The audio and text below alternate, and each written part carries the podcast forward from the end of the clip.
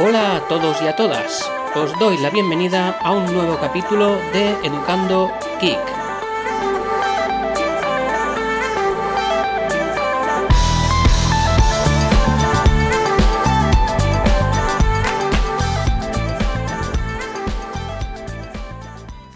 Bueno, pues aquí grabando dentro del coche, eso sí, con las puertas abiertas y debajo de, la sombra de un generoso árbol, porque madre mía, la que la calor, el calor que está cayendo. Esto es, es asfixiante. Pero bueno, aquí esperando a que salga mi mujer del trabajo y haciendo tiempo, pues me he metido, como digo, debajo de, una generosa sombra, porque al menos que se pueda respirar un, poquito mejor. Y bien, estaba, estaba hoy mirando eh, mi, mi, blog de, Educando Geek.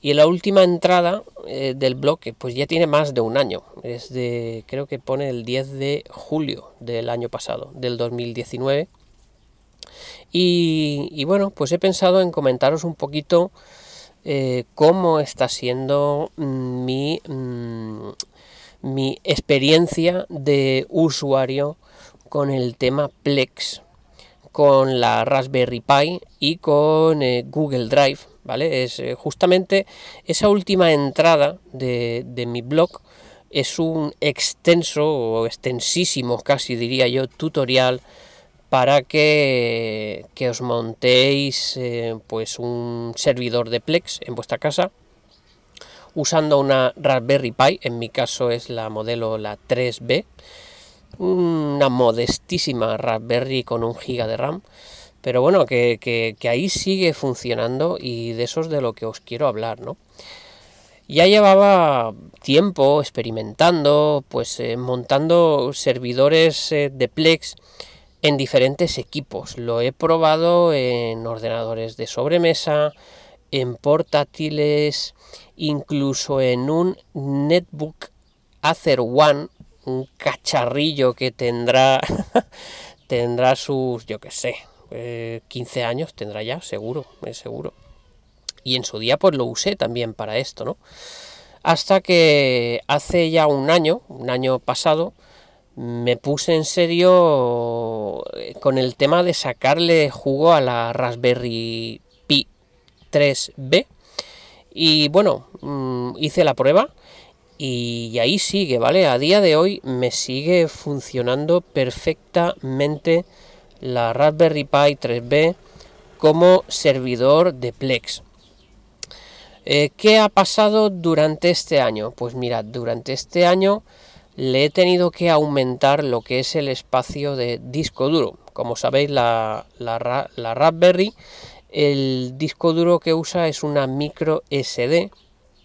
Creo que en las Raspberry, las últimas, las modelo 4, todavía no se puede usar un USB como disco duro de arranque de, mm, de la placa.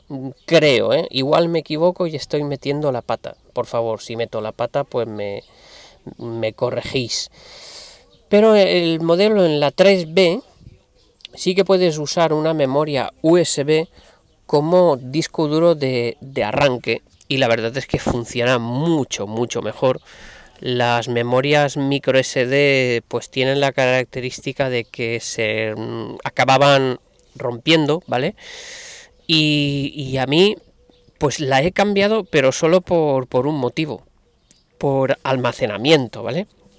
Yo tenía mi Raspberry eh, con el disco duro ese que os comento, pues es, es una memoria eh, Toshiba 2.0 de 8 GB y la cambié no porque me fuese mal, ¿vale?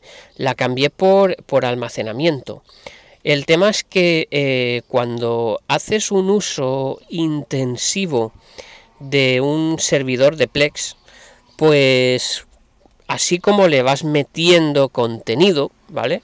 Pues claro, la base de datos del servidor de Plex va creciendo, va creciendo ese, porque ahí te va guardando pues todos los metadatos de películas, series, documentales, de todo aquello que, que le vayas metiendo, te va guardando metadatos. Y los metadatos, pues en un principio ocupan poco, pero cuando ya llegas a tener una colección considerable de material, pues fijaros, eh, os estoy, hoy estoy hablando de que a día de hoy hay más de 1300 películas subidas a Google Drive eh, y series pues perfectamente hay más de 250 series subidas. Aparte pues eh, documentales eh, series infantiles películas infantiles. Vaya sumando todo el, volumen como digo es algo ya de pues de una cantidad muy ingente de, datos. Entonces, claro, esa base de datos pues ha ido creciendo. Y si bien el sistema operativo Raspbian ocupa muy poquito, ocupa muy poquito en esa, en esa memoria que tenía de 8 GB, sí que llegó el punto en que se me estaba quedando pequeña al ritmo que iba creciendo el, volumen de mm, multimedia, el volumen multimedia. Así que probé, probé una, pues un escaloncito más. Me compré una otra tarjeta igual, tarjeta no, perdón, una memoria USB igual, la Toshiba, esta blanquita, pero eh, con el doble de capacidad, de 16 gigas. Y me la compré 3.0. Bueno, pues aquí tuve un problema y es que con esa memoria 3.0 yo lo que hice fue clonar clonar un, USB, lo cloné, el de 8 lo cloné en el de 16 y después con Partition Magic eh, le reasigné esos 8 gigas que se habían quedado ahí eh, vacíos, pues se los asigné al disco principal y ya está pero no arrancaba, ¿vale? No arrancaba esa memoria de 16 GB Toshiba 3.0, así que pues nada, ya sabéis que no vais a poder usar una memoria 3.0 en una Raspberry Pi 3 como unidad de, donde alojar el sistema operativo. Bueno, pues busqué y encontré la misma, pero en 2.0. La encontré en el Carrefour y de hecho me tengo que volver a pasar porque esta de 16, a ver, todavía me quedan ahí casi 5 gigas libres que tardarán en llenarse, pero tengo que ir ya pensando de, a ver si encuentro, porque las, las memorias 2.0 cada vez eh, son más escasas, ya todos los dispositivos vienen con el, con el estándar 3.0 y las 3.0 no las lee mi, mi, Raspberry, al menos no las sí que las lee, pero no las admite como disco de arranque del sistema operativo. Así que tengo que pensar ya en, ir buscando, en encontrar una de 32 o si encontrase una de 64, pues mira, eh, mejor que mejor, ¿vale? Pero bueno, eso lo dejo para otro ratito. Eh, como os decía, eh, ahora pues estoy con la de 16 y con toda esa burrada de, de, archivos multimedia que os he comentado, pues tras un año de uso eh, funciona perfectamente, ¿vale? Funciona perfectamente. Hay que tener una serie de precauciones y tal vez de esto ya haya hablado en algún audio, pero bueno, lo voy a repetir porque es importante. La Raspberry tiene un procesador ARM eh, flojito y un giga de RAM. Entonces, para un servidor de Plex funciona, pero no le pidáis que os haga una conversión. ¿vale? No le pidáis que os haga una conversión porque no puede. El procesador no puede con, con esa tarea. Así pues, hay que tener la precaución, la precaución de los clientes de Plex que uséis para acceder a esa biblioteca vuestra y reproducir el contenido, tenéis que tener la precaución de configurar en el apartado de vídeo y de audio que siempre, siempre eh, se haga una reproducción del original, ¿vale? Por defecto, por defecto los reproductores de Plex vienen configurados en el apartado de vídeo y audio en que siempre te van a reproducir la calidad original del archivo multimedia cuando estés dentro de casa. Pero cuando estás en remoto te, te bajan la calidad esto lo hacen pues para que haya un menor consumo de datos o para adaptarse mejor a dispositivos móviles. Pero claro, eso obliga al servidor de Plex a transcodificar el audio y el vídeo del archivo multimedia. Y como os he dicho, la Raspberry Pi 3 no puede con esa tarea. Así que teniendo esta precaución, como os digo, de poner, eh, de configurar la reproducción de vídeo y de audio en calidad original, la Raspberry lo único que hace es hacer el streaming, ¿vale? Los archivos están subidos en Google Drive, están subidos en una cuenta ilimitada que Dios quiera que siga ahí por muchísimo tiempo porque porque vaya sería una faena muy gorda sobre todo para, para el pobre Iván que es quien ha, pasado el trabajo de, de, recopilar todos esos archivos multimedia eh, catalogarlos bien etiquetarlos bien y subirlos a sus carpetas correspondientes en, en esa nube de Google Drive, pues si ahora nos cancelaran esa cuenta, pues eh, nos da un patatus, nos da un patatus porque es un año de trabajo de, de, subir eh, archivos multimedia. Pero bueno, por el momento esa cuenta ya tiene más de un año, sigue funcionando perfectamente y no ha dado ni el más mínimo problema nunca, ¿vale? Nunca, nunca, nunca nos ha dado el más mínimo problema. Así que el, ecosistema este de, usar eh, Google Drive como, mm, como repositorio de todos los archivos eh, multimedia, después usar la Raspberry como servidor de Plex, donde, donde montar ese servidor de Plex y por último, la tercera pata de, esta, de esta mesa sería mm, Rclone, ¿vale? Rclone que como ya os conté en su día, lo que hace es montar montar la nube de Google Drive, la monta en la Raspberry como si fuese una carpeta local, Y ahí está la magia. Que tienes ese espacio ilimitado de Google Drive, lo tienes en una placa tan chiquitina como es la Raspberry Pi. Esto se puede hacer en Windows también, ¿eh? se puede hacer en Windows. Mi amigo Iván tiene montado su servidor de Plex en, Windows, también usando Rclone para Windows, y le funciona a las mil maravillas. Eh, no me digáis cómo se hace porque, porque no, no uso Windows y no, no lo he hecho, pero bueno, que hacer se puede hacer se puede hacer porque Iván lo tiene montado y le funciona pues igual de bien que me funciona a mí con, Linux. Y nada, os quería comentar así en un audio cortito porque he recibido durante este año, he ido eh, recibiendo feedback en esa entrada del blog, pues de, gente que me pregunta, oye, ¿te sigue funcionando? ¿Es viable? Em, ¿Me decido y me compro la Raspberry?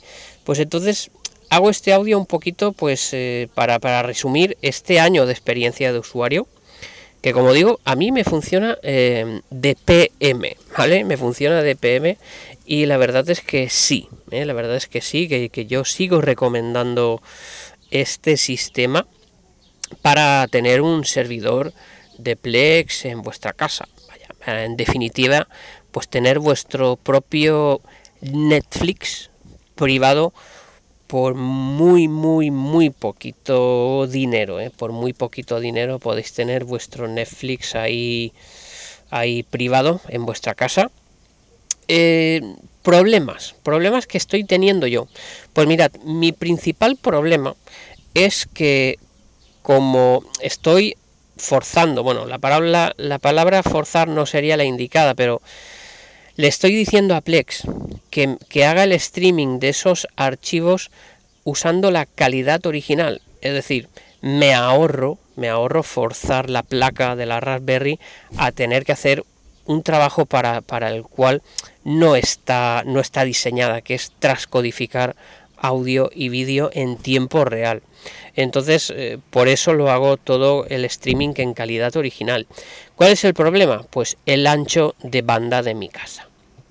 Eh, he hecho una mudanza, he hecho una mudanza y el sitio donde me he ido a vivir, pues eh, sigo tirando de esa de ese router 4G, el TP-Link, con el pinchito Huawei donde tiene metida la tarjeta SIM del taxi, que es una tarjeta SIM con datos ilimitados.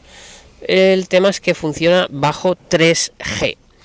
¿Y mm, qué pasa? Pues que cada vez, cada vez el contenido multimedia que se va subiendo al servidor pues tiene más eh, calidad.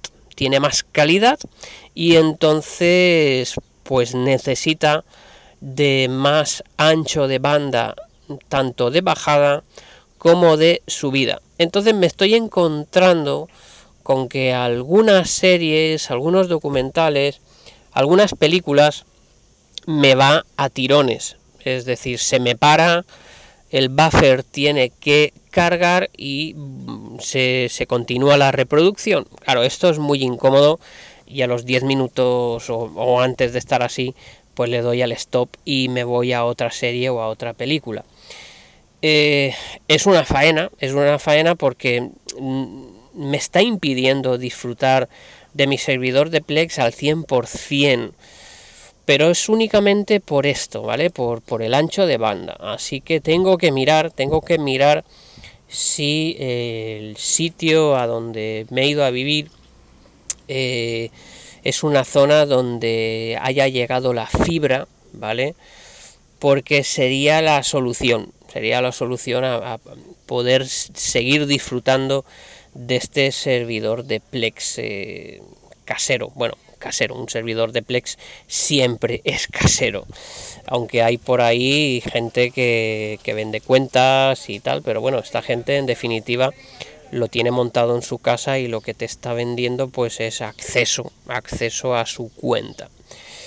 Pero bueno, quitando esto, quitando esto, que, bueno, eh, la solución sería pues eso, directamente pinchar, pinchar la fibra, directamente meter la fibra en casa, o no sé si alguna tarjeta de estas eh, de datos ilimitados de Movistar, pero estoy leyendo y parece que en cuanto haces tethering, mm, te limitan a 25 gigas mensuales el tráfico de datos.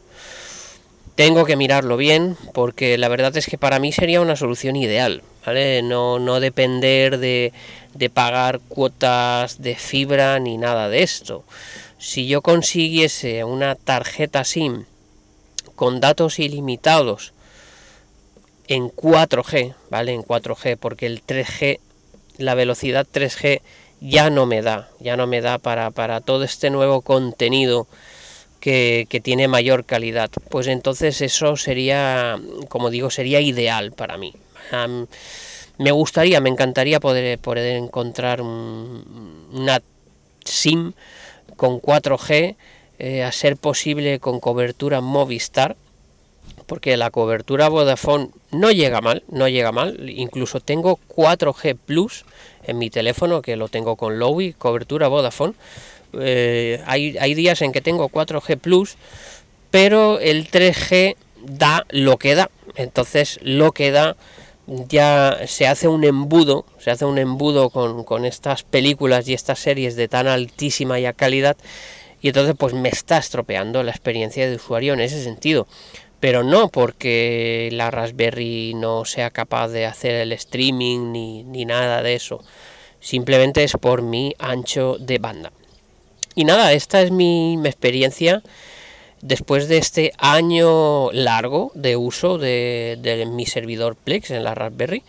Y vaya, mm, incluso me planteé comprar la 4, pero es que esta me va bien. Eh, mi intención no es hacer eh, transcodificar al servidor, Simplemente eh, necesito más ancho de banda y con esto ni me tengo que calentar la cabeza volviendo a instalar todo desde cero, ni, ni comprar otra Raspberry. Ya veré, ya os contaré en qué, en qué acaba todo esto. Pero bueno, me, apetecía contaros este, en este audio cortito esta experiencia de uso de un año con eh, Plex y con ese, con ese sistema casero que tan, tan, tan, tan bien eh, me, está funcionando. Venga, nada, eh, nos escuchamos en, en otro audio. Venga, chao, chao. Muchas gracias como siempre por vuestra atención. Nos escuchamos en el próximo capítulo. Chao, chao.